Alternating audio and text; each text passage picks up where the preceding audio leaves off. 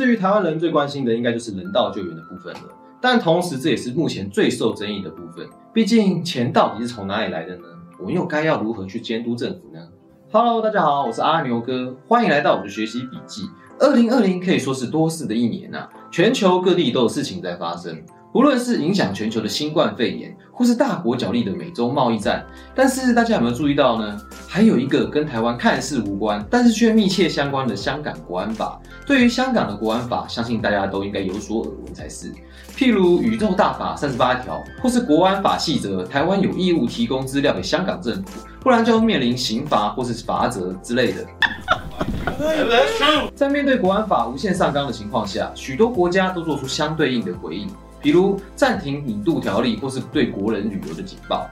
在国安法之下，香港仿佛回到了一九九七年，再次上演了移民潮。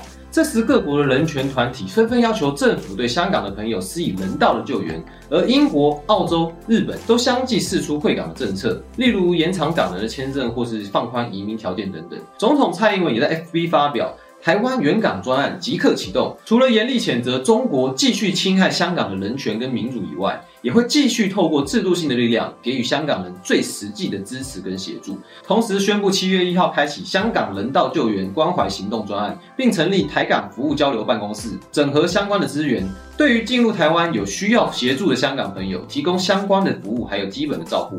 对于这个议题，就有民调公司就针对台湾是否应该采取跟英国类似的方式，保护跟欢迎香港人来台湾。结果表示啊，有超过半数的台湾人是站在反对的立场哦。诶，可见大多数的台湾人对于大批的港人来到台湾寻求庇护是充满了疑虑跟不解。那台港服务交流办公室到底是什么样的单位呢？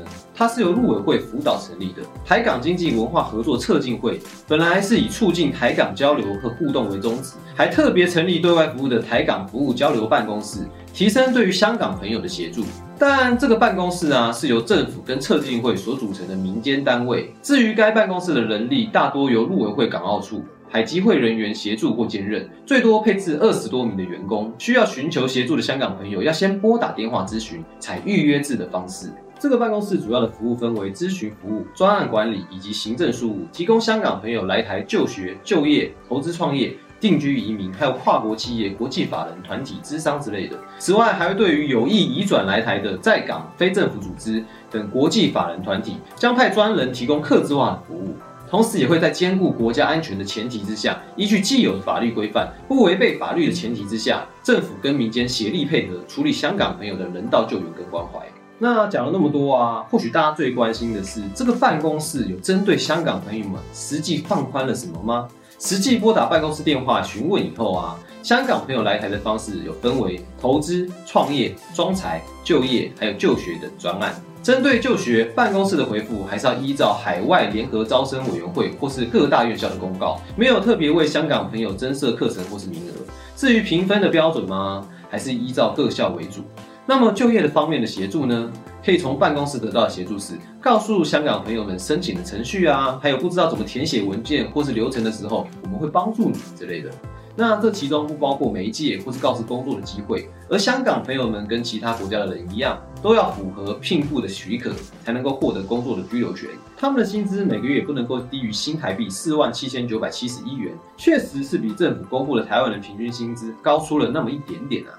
而对于香港朋友就业薪资的部分呢，其实跟七月一号之前是没有差别的哦。至于投资呢？就是协助比较大的地方了。以往香港的朋友要来台湾投资创业，多数依靠的是代办公司。这个办公室成立以后啊，就可以告知如何设立相关法规、询问申请进度等等，可以帮助来台湾投资创业的香港朋友更快的取得营运资格。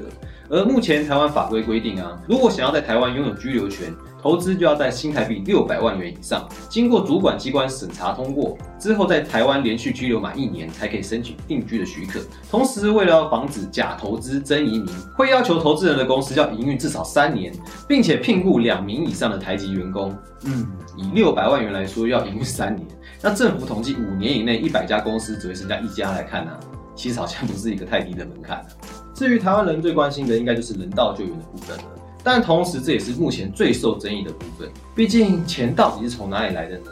我们又该要如何去监督政府呢？所谓《香港澳门关系条例》第十八条，也就是我们所说的政治破坏，广义来说啊，就是宣传民主或是支持香港民运，因而被有罪的人才属于这第十八条。对于符合十八条的香港朋友，建立专案处理机制，并协助提供基本的生活照顾。依照国安法，还有香港朋友的人身安全，政府目前没有详细公布标准是什么。而依照第十八条合法来台的朋友，生活照顾所生之必要费用，由政府经费挹注。陈明通主委对于经费来源回应，政府挹注这种事情不用担心，我们会找出钱来处理。并强调，按照港澳条例十八条，是提供必要的援助。新闻报道中支出费用的部分，会先以该会的公务预算支出，如果不够用的话，会再向行政院申请第二预备金。那既然它是预算经费啊，就必须受到人民的监督，以及有是否合法的问题。如何保障保护受援助的香港朋友们资料不要外泄？如果不是机密文件就不提供，以及我们如何知道是否把经费用在援助的对象上？这也是考验政府的一道难题。综合以上所得到的资讯呢，目前台湾其实没有因为国安法而针对香港朋友来台湾居留降低门槛、修法，或是有什么样特别的条例。所以，如果是在这方面有特别担心的朋友们，其实也不太需要担心才是。听完了政府这一次在面对香港朋友来台湾的措施，不知道你有什么想法呢？有条件的门槛来保障我们的国民，相信这会是目前台湾的最大公约数。毕竟在援助香港朋友的同时，也要保障到本国国民的权利，将两者的权益最大化，伤害最小化，避免造成不同的对立，引发无谓的误解或是既视感。或许这才有机会达到双边互惠的成果。相信这也是大家所乐见的。